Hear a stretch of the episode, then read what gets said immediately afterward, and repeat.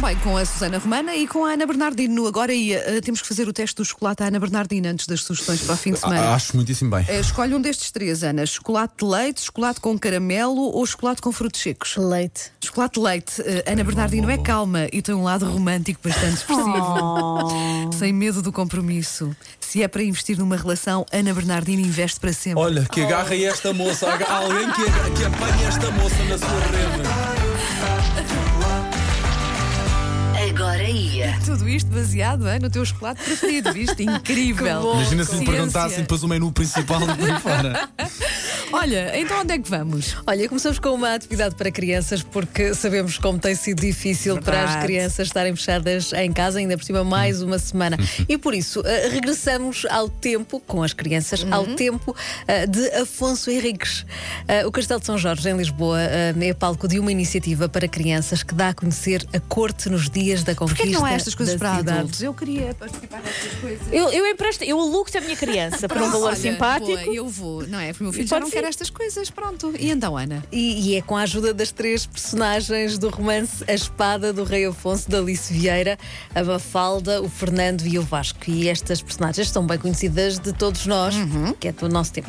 E vamos conhecer não só a corte do rei Dom Afonso Henriques nos dias seguintes à conquista de Lisboa, mas também o lado árabe da história. Como era Lisboa hum, ao tempo das escadas, da chegada dos cristãos. que É sempre bom vermos os dois lados da, da questão. Ou seja, vamos ver Lisboa sob o olhar do conquistador e do conquistado. Eh, É no próximo domingo, às três da tarde. É necessária inscrição prévia. Ainda por Lisboa, se ainda não foram ver a exposição RG, está na altura. Aproveita estes últimos dias, exatamente, eh, últimos dias para desfrutar da obra do autor das aventuras de Tonton. Eu gosto sempre de dizer. Les Aventures de Tonton. A galeria principal da Fundação Carlos de Gulbenkian em Lisboa estendeu esta visita e o horário até segunda-feira e com, programa- com programação complementar considerável.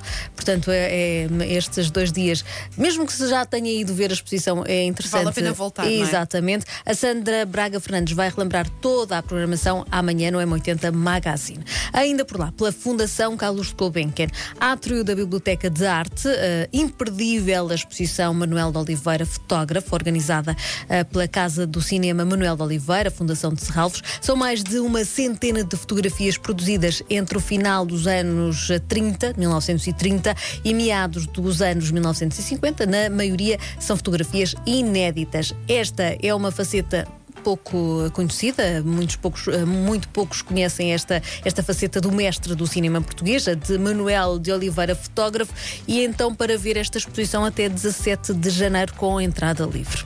Ainda eh, Lisboa, no tempo eh, Dom Manuel I, a cidade que ambicionava o mundo, é mais uma exposição. Este ano histórico, não é? Exatamente, este ano comemoram-se os 500 anos da morte do rei Dom Manuel I e o Museu de Lisboa apresenta uma exposição sobre a cidade naquele tempo, ah, no Palácio Pimenta, até dia 27 de março.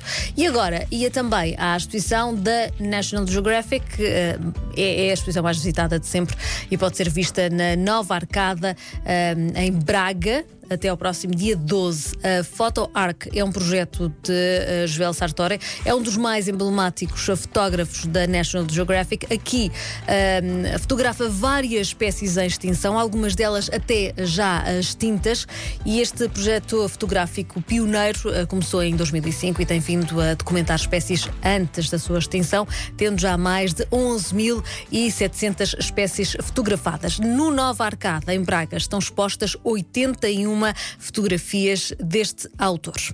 Vamos agora ao teatro, agora é ao teatro espetáculo sobre a vida de Nina Simone, eh, está no eh, Dona Maria II, na Sala Garrett. Eh, Chama-se O Silêncio e o Medo e conta a história desta cantora norte-americana. São 70 anos de drama que terminam numa quase total solidão em França em 2003. É hoje e amanhã às 7 da tarde. E agora ia ao ar livre, porque também é importante ar livre ao terraço das Carpintarias de São Lázaro, em Lisboa. Em breve, um dos muros ah, virado para a Graça e para o Castelo vai estar coberto por um painel de azulejos com 17 metros de altura. Ah, uma obra do artista Pedro Campiche, mais conhecido por Corleone. Ah, até lá, aproveite para observar a cidade eh, neste mirador. Para muitos desconhecido, não é exatamente o, o mais óbvio o mais- o mais famoso, sim, mas- a entrada faz-se pelas carpintarias, basta depois subir até ao primeiro piso através de umas escadas que são de caracol. À sexta-feira, o acesso ao terraço é permitido a partir das seis e meia da tarde, portanto, temos esta oportunidade de ver ah, Lisboa ah, com luzes, que é, que é sempre ah, fantástica.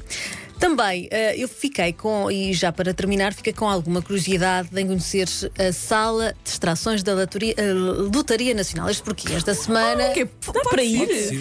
Dá para Não ir. conhecer a tombola. Então, Sim, entusiasta. menina. Não, e agora encontrávamos todos lá. Tipo, vieste, eu também. Pode tirar uma fotografia a fingir que é a menina da tombola. É, isso menina? era giro, sim. Ou o menino da tombola, seja como for. É que esta semana houve novamente uma extração do- da lotaria, não tive Não, não, sorte. não, não nos calhou nada. olha, Mas nada. fiquei curiosa em saber se era possível visitar aquele Sim. espaço ah, tão fantástico e saber como- onde é que acontece aquele cerimonial todo. Aham. E então descobri que é possível. As portas da sala de extrações da Lotaria Nacional abrem-se aos domingos ahm, para uma visita comentada, organizada pela Santa Casa da Misericórdia de Lisboa. A primeira extração da lotaria aconteceu há 233 anos. Ah, foi uma ideia da Dona Maria I para angariar dinheiro para as causas sociais através da Santa Casa.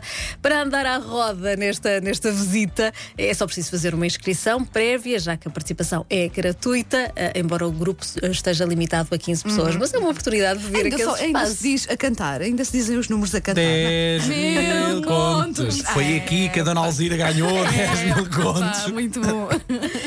E pronto, são estas as sugestões para este agora e adeus. E bem boas. Bom fim de semana, Bom Ana. de Até segunda.